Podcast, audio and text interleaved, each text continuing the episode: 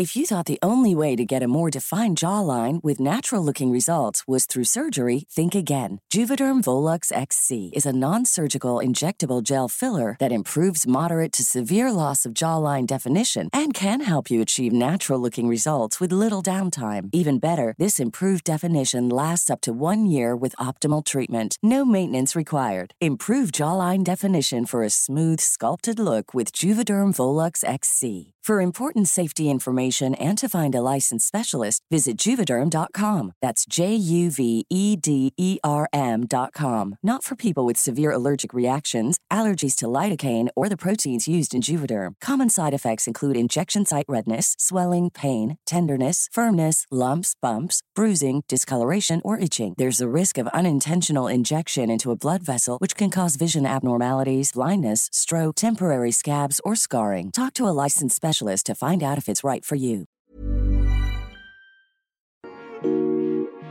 Periodismo en riesgo. Una aproximación a las amenazas que nublan el quehacer informativo. Presentado por la Sociedad Interamericana de Prensa. Una producción de Organización Editorial Mexicana.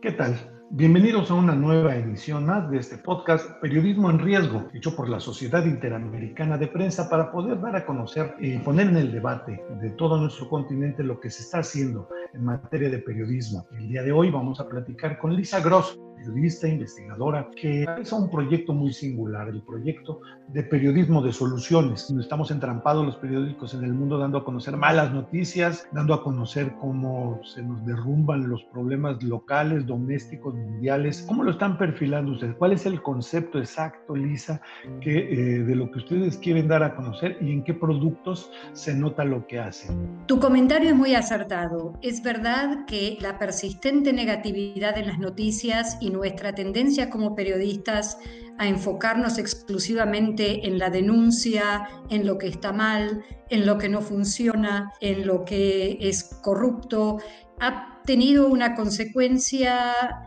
bastante contraproducente en el sentido de que las audiencias están en un estado de apatía con respecto hacia las noticias, porque de tanta negatividad ya no quieren escuchar más noticias. ¿Qué hace el periodismo de soluciones para responder a esto? Primero quiero anticipar que el periodismo de soluciones no es periodismo feliz, no es la noticia fácil, no es la nota eh, rosadita y optimista por el hecho de solo ser optimista. Lo que hace el periodismo de soluciones es enfocarse en la cobertura rigurosa de respuestas a problemas sociales, respuestas que están teniendo evidencia de resultados. Es aplicable a cualquier tema, puedo hacer periodismo de soluciones en temas de salud, puedo hacer periodismo de soluciones en temas de política, de medio ambiente, de educación, en fin. Y lo puedo ejecutar en cualquier plataforma. Puedo hacerlo en video, puedo hacerlo en prensa gráfica tradicional, puedo hacerlo en medios digitales. Es una técnica muy versátil, muy flexible y que lleva a una reacción diferente por parte del consumidor o la consumidora de noticias, porque deja al consumidor o a la consumidora de noticias con la idea de que sí hay algo que se puede hacer con respecto a este problema que resultaba hasta el momento insoluble. Tomemos, por ejemplo, la contaminación de agua en una comunidad. Pues el periodismo de soluciones investigaría en qué lugares, qué comunidades enfrentaron un problema similar y cómo se organizaron para resolverlo, qué resultados ha tenido las iniciativas que pusieron en marcha para resolver este problema. El periodismo de soluciones hace una cobertura de esto y lo lleva a su audiencia para que pueda servir de ejemplo o de instancia en la cual, sí, frente al problema, el problema existía, eso no se va a minimizar, pero también existía la capacidad de reaccionar frente a este problema e identificar soluciones y ponerlas en práctica. Lisa, tú diste un ejemplo en, algún seminario reciente de la Sociedad Interamericana de Prensa de cómo en una ciudad de los Estados Unidos resolvieron un problema y ese reportaje le sirvió a otras ciudades para poder resolver su problema local. ¿Nos puedes contar un poco? Porque creo que esa es la mecánica con la que funciona, no las historias felices, sino las historias donde se solucionan las cosas. Así es, Alejandro. Creo que tú estás aludiendo a la serie que hizo el periódico Cleveland Plain sobre el plomo en la pintura de ciertas viviendas en Cleveland, generalmente viviendas viejas y generalmente viviendas ocupadas, esto no es una sorpresa para nadie, por personas de baja posición socioeconómica o limitada y entonces con los problemas de salud que provoca este tema de la pintura de plomo. Obviamente ya sabemos que en Estados Unidos y en muchas partes del mundo ya no se utiliza la pintura con base de plomo justamente por estos efectos eh, tóxicos. Bueno, el Cleveland Plain Dealer y otros medios durante años habían realizado reportajes de denuncia, identificando el problema, describiendo el problema, acusando directamente o señalando directamente a funcionarios incompetentes o corruptos que no estaban haciendo nada al respecto, sin resultado aparente. Un gran porcentaje de la población de Cleveland seguía habitando estas casas, que eran casas tóxicas, básicamente residencias tóxicas. Decidieron probar periodismo de soluciones. Fueron a Rochester, en el estado de Nueva York. Allí sí habían tenido éxito para combatir este tema de eh, la pintura de plomo en residencias viejas, en residencias antiguas. Examinaron cómo la ciudad de Rochester había conseguido hacer esto, qué iniciativas habían puesto en camino, cómo se habían organizado eh, grupos de activistas, cómo las autoridades habían recopilado información, cómo habían puesto nuevos reglamentos en vigencia y cómo realmente se habían asegurado de que se cumplieran, en fin. El problema de, eh, de, la pintura de plomo en Rochester se había resuelto, si no totalmente, en una proporción totalmente importantísima. Llevaron esta nota, hicieron una serie, no solo de lo que había pasado en Rochester, sino con otros ejemplos. Esto dio pie, y esta es otra de las características del periodismo de soluciones, que te permite establecer un diálogo con la audiencia, te permite tener retroalimentación de la reacción de una persona. Si tú les das un artículo que presenta una situación que no tiene solución, pues entonces ¿para qué te va a responder el usuario? Leyó el artículo, no hay nada más que hacer, punto pero una nota con enfoque de soluciones presenta una opción, con lo cual ahora se abre el diálogo. Esto llevó a mayor impacto de la nota, a que se entendiera cómo se podía resolver el tema de la pintura de plomo en Cleveland y se han hecho avances importantísimos, entre los cuales, por ejemplo, se crearon nuevos, eh, pues, nuevos cargos para inspectores de estas viviendas tóxicas se crearon medidas municipales más estrictas para los dueños de residencias para que bien la quitaran o mitigaran los efectos tóxicos. En fin, estas fueron dos simplemente ejemplos de los varios impactos que tuvo este, esta serie. Además, de que creó para el Cleveland Plain Dealer una excelente situación de diálogo y confianza con audiencias que tal vez antes no consultaban ese periódico eh, frecuentemente abogados.com. ¿Cómo evitar exponernos al plomo?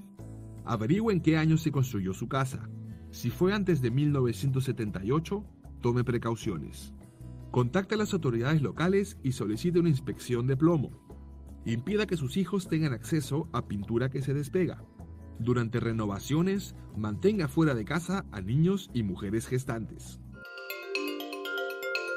Lisa, ¿dónde se estudia la metodología del periodismo de soluciones? ¿Dónde los que trabajamos en este negocio podemos acercarnos a cuáles son, digamos, las reglas básicas o mínimas para poder hacer un buen periodismo de este sentido?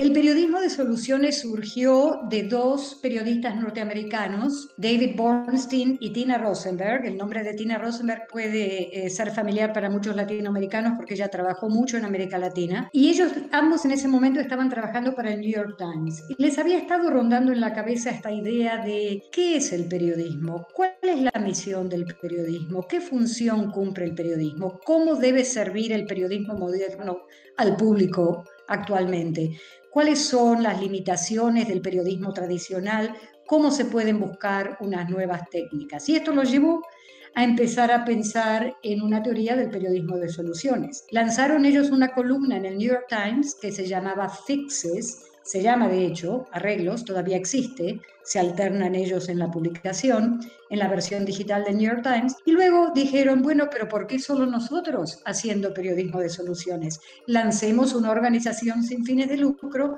cuya misión será difundir el periodismo de soluciones y presentarlo a nuestros colegas para que den esta técnica. En un principio, por supuesto, pensaron solamente en Estados Unidos, pero ya a seis años de que existe nuestra organización, Hemos estado trabajando en África, hemos estado trabajando en Europa y gracias al apoyo de la Fundación Tinker y en colaboración con la Fundación Gabo, hace ya un año y medio que estamos trabajando en América Latina. También la Sociedad Interamericana de Prensa ha sido muy, muy entusiasta en su apoyo al periodismo de soluciones, dándome oportunidad de dictar webinarios y de asesorar a colegas a través de los canales de comunicación que ellos tienen con sus audiencias. Además, hemos creado en nuestro sitio de internet lo que es un aula virtual donde almacenamos toda clase de recursos que van desde webinarios a casos de estudio, a presentaciones este, en PowerPoint.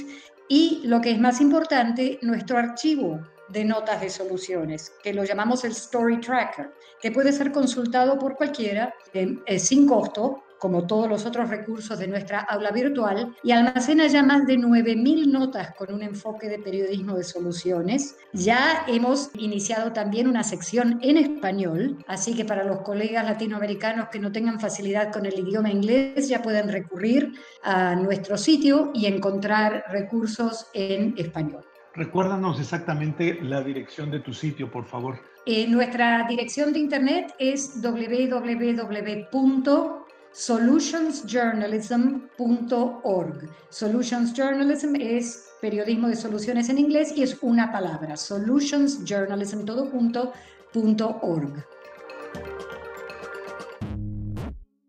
Lisa, esta visión de poder aportar cosas que solucionen, ¿es solo para temas políticos o estamos eh, hablando de problemas sociales? ¿A qué se adapta más esta metodología? ¿Qué tipo de temas son los ideales para poder abordar? El periodismo de soluciones se presta perfectamente para abordar cobertura de problemas que todo el mundo o desafíos sociales que todo el mundo ya conoce, pero que mira como insolubles, que ya los han hecho parte del paisaje y la audiencia está resignada a que nunca esto va a cambiar. O también sirve para destruir eh, narrativas establecidas que pueden ser estereotipos, que pueden ser este, retratos poco exactos o incompletos de ciertas comunidades. Te doy como ejemplo el periódico Minneapolis Star Tribune que quería acercarse a la comunidad somalí en Minneapolis, que era una comunidad muy cerrada, muy, muy suspicaz, o sea, era una comunidad que no tenía ninguna confianza en los medios de comunicación y mucho menos en un medio emblemático y tradicional como el periódico Star Tribune. Ellos querían ofrecer una imagen distinta de la comunidad somalí porque obviamente se la veía como este grupo cerrado en el cual había hasta terroristas eh, incubándose. Y cuando se acercaron a la comunidad para empezar a cubrir de diferente manera, primero fueron rechazados, porque la comunidad les dijo, ustedes siempre están presentándonos como terroristas, como malhechores, como personas que abusamos de la hospitalidad que nos ha dado Estados Unidos. Persistieron y entonces empezaron a hacer una cobertura distinta. ¿Qué significaba ser un somalí en la realidad, en el contexto norteamericano? ¿Qué significaba tratar de adaptarse? ¿Qué significaban los estereotipos en épocas donde la intolerancia con respecto a ciertos grupos está creciendo en Estados Unidos? Esto fue una cobertura muy importante y lograron cambiar completamente la percepción que tenían los lectores del periódico Star Tribune de la comunidad somalí y percepciones dentro de la comunidad somalí con respecto al periodismo, al valor del periodismo y por qué alguien tiene un ciudadano o una ciudadana debe apoyar el periodismo y el cambio de ideas. O sea que, como te digo, no es buscar lo que en Estados Unidos se llama, o en inglés se llama el scoop, la gran nota que no se ha descubierto, sino realmente mirar con nuevos ojos, con una mirada fresca a cosas que se consideran absolutamente insolubles y ver, bueno, puede ser, hay alguna solución para esto. ¿Quién lo ha hecho mejor? Qué comunidad ha enfrentado. Y no tiene que ser nada tan dramático como la mortalidad infantil o la desnutrición, o puede ser algo tan sencillo como, por ejemplo, el estado de las calles o el porcentaje de alumbrado en el DF que no funciona, o los accidentes de tránsito por mala conducción. Eh, en fin, el periodismo de soluciones se puede aplicar a toda clase de temas que son importantes para la comunidad y le impiden realmente tener comportamientos más productivos o vivir mejor.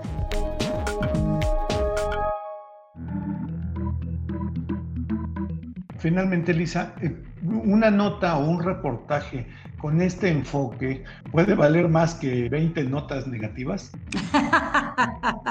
Alejandro, me pones en un aprieto porque realmente yo, por supuesto, también apoyo mucho el periodismo investigativo y el periodismo de denuncia. Y eso tiene su lugar muy, importante. ¿Dónde estaríamos sin, por ejemplo, la nota de, de, las notas del Boston Globe, la investigación que hizo de la iglesia, por ejemplo, y de los problemas con los sacerdotes? O otros, o el escándalo de los Panama Papers eh, donde estaríamos sin periodistas que puedan hacernos comunicarnos ese tipo de cosas. Pero sí debo decirte que en ciertas instancias el periodismo de soluciones puede ser más efectivo para efectuar esa transformación, para informar mejor a los ciudadanos de cómo enfrentar ciertos problemas.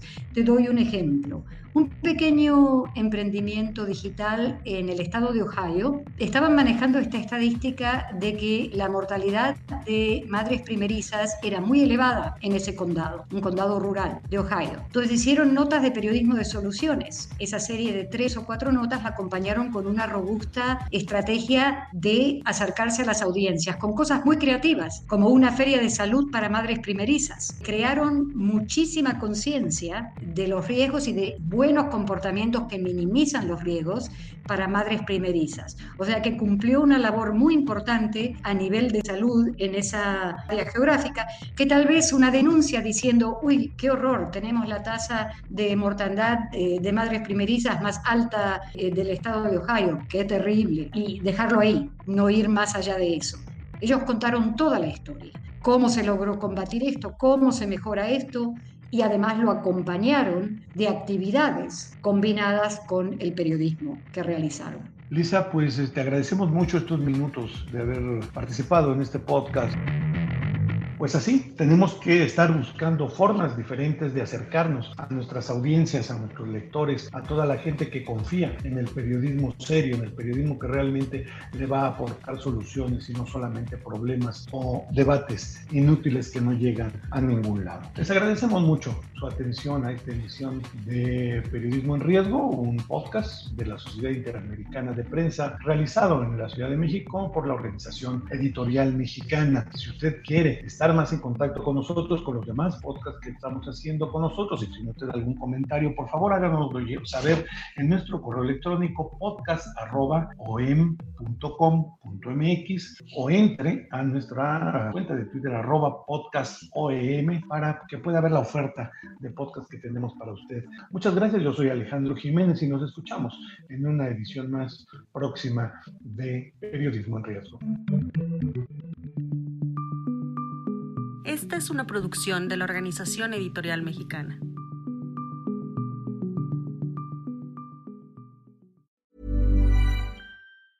Hey, folks, I'm Mark Marin from the WTF Podcast, and this episode is brought to you by Kleenex Ultra Soft Tissues your ally to help tackle your allergy symptoms this season. I love the change of seasons, but nobody loves pollen and all those other things floating in the air that make you sneeze during this nice weather. Kleenex Ultra Soft tissues are hypoallergenic and allergist approved. So fight back against watery eyes and runny noses without worrying about irritating your skin. For this allergy season, grab Kleenex and face allergies head on.